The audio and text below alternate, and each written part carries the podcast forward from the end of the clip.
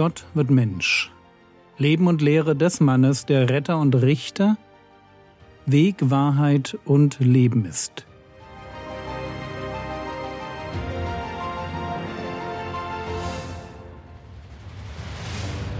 Episode 337 Die Speise zum ewigen Leben Teil 3 in der letzten Episode waren wir in Johannes 6 stehen geblieben, wo die Leute Jesus fragen, was sie tun müssen, um Gottes Willen zu erfüllen.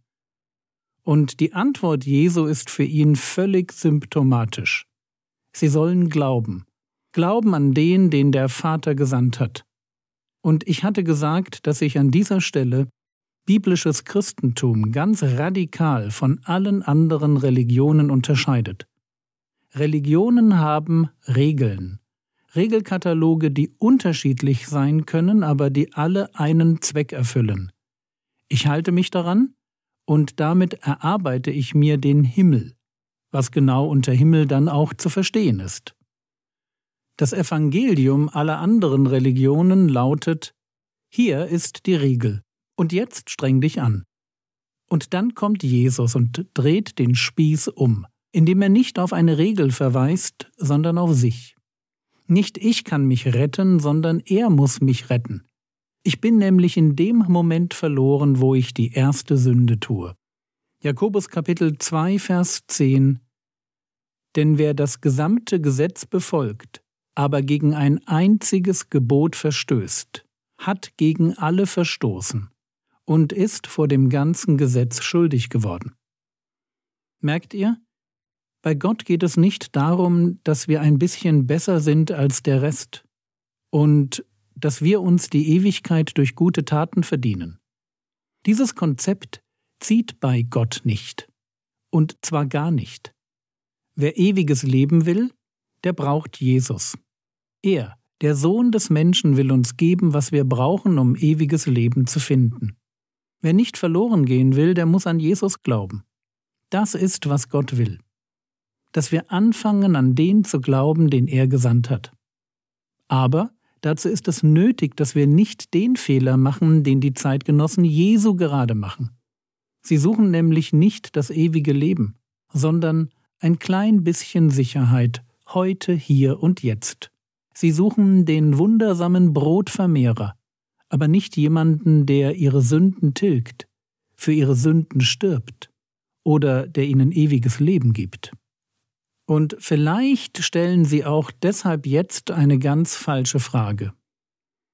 Johannes Kapitel 6, Vers 30 Da sprachen sie zu ihm, Was tust du nun für ein Zeichen, damit wir sehen und dir glauben? Was wirkst du?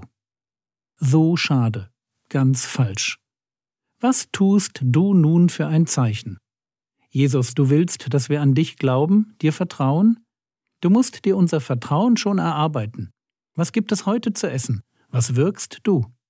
Warum ist diese Frage so schade? Warum ist sie ganz falsch? Weil der, der einem Zeichen wie der Brot- und Fischvermehrung nicht glaubt, wer einem solchen Zeichen nicht glaubt, der wird auch einem zweiten und einem dritten Zeichen nicht glauben. Ihre Frage ist eine logische Katastrophe. Was tust du nun für ein Zeichen, damit wir sehen und dir glauben? Was wirkst du? Lasst es mich so sagen. Wenn Gott in deinem Leben ein Wunder wirkt, wenn er eingreift und du weißt, das war der lebendige Gott, das war jetzt nicht mehr normal. Und solche Momente gibt es. Schreib sie dir ruhig auf. Wenn er das tut, dann fordere nicht ein zweites Zeichen. Frag dich lieber etwas anderes. Frag dich lieber, warum du noch ein Zeichen haben willst. Die Frage wäre wichtig. Warum will ich noch ein Zeichen, wenn ich schon eines hatte? Warum reicht mir ein Zeichen nicht? Was ist mit mir los, wenn mir ein Zeichen nicht reicht? Was sagt mir das über mein Verhältnis zu Gott? Aber zurück zu unserem Text. Johannes Kapitel 6, Vers 30 und 31.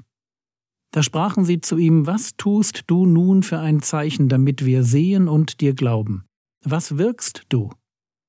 Unsere Väter aßen das Manna in der Wüste, wie geschrieben steht, Brot aus dem Himmel gab er ihnen zu essen.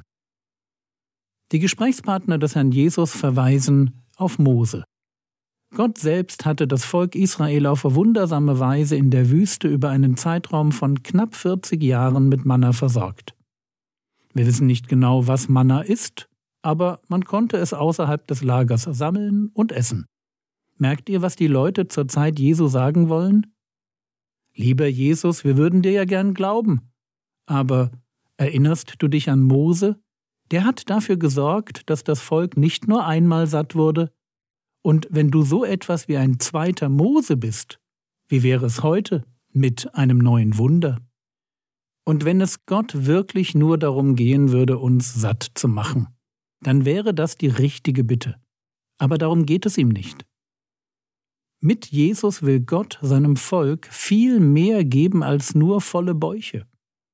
Und deshalb formuliert Jesus Johannes Kapitel 6, Vers 32 da sprach Jesus zu ihnen, Wahrlich, wahrlich, ich sage euch, nicht Mose hat euch das Brot aus dem Himmel gegeben, sondern mein Vater gibt euch das wahrhaftige Brot aus dem Himmel. Mit meinen Worten, ihr Lieben, ihr fokussiert euch auf die falsche Sache. Was jetzt wichtig ist, das ist nicht ein Blick zurück. Das Manna in der Wüste ist bestenfalls ein müder Vorgeschmack auf das Eigentliche. Jetzt gibt es das wahrhaftige Brot aus dem Himmel. Und bitte vergesst eines nicht, das wahrhaftige Brot aus dem Himmel ist ein Bild. Ein Bild für den Herrn Jesus. Johannes Kapitel 6, Vers 33. Denn das Brot Gottes ist der, welcher aus dem Himmel herabkommt und der Welt das Leben gibt. Das Brot Gottes, das Brot, das Gott uns gibt, ist eine Person der welcher aus dem Himmel herabkommt und der Welt das Leben gibt. Und mit Leben ist hier natürlich ewiges Leben gemeint. Der Vergleich geht so. Wie im Alten Testament Gott dafür gesorgt hat, dass aus dem Himmel auf wundersame Weise Essen auf die Erde fiel und das Volk Israel in der Wüste versorgt wurde. Psalm 78, die Verse 23 bis 25. Und er gebot den Wolken droben und tat auf die Türen des Himmels und ließ Manna auf sie regnen zur Speise und gab ihnen Himmelsbrot. Brot der Engel aßen sie, er sandte ihnen Speise in Fülle. Also, wie Gott zur Zeit von Mose dafür gesorgt hatte, dass das Volk Israel durch das Manna am Leben blieb, so gibt er demselben Volk jetzt das wahrhaftige Brot, den Messias, damit sie durch ihn ewiges Leben bekommen. Was Essen für meinen Körper ist, es gibt mir Leben. Das ist der Messias, das ist Jesus für meine Existenz als Mensch. Er gibt mir ewiges Leben. Kein Essen, ich sterbe. Kein Jesus, ich gehe in Ewigkeit verloren. Jeder Mensch braucht Jesus als das wahrhaftige Brot, das ihm ewiges Leben geben kann. Und wie bekomme ich dieses ewige Leben? Allein durch den Glauben.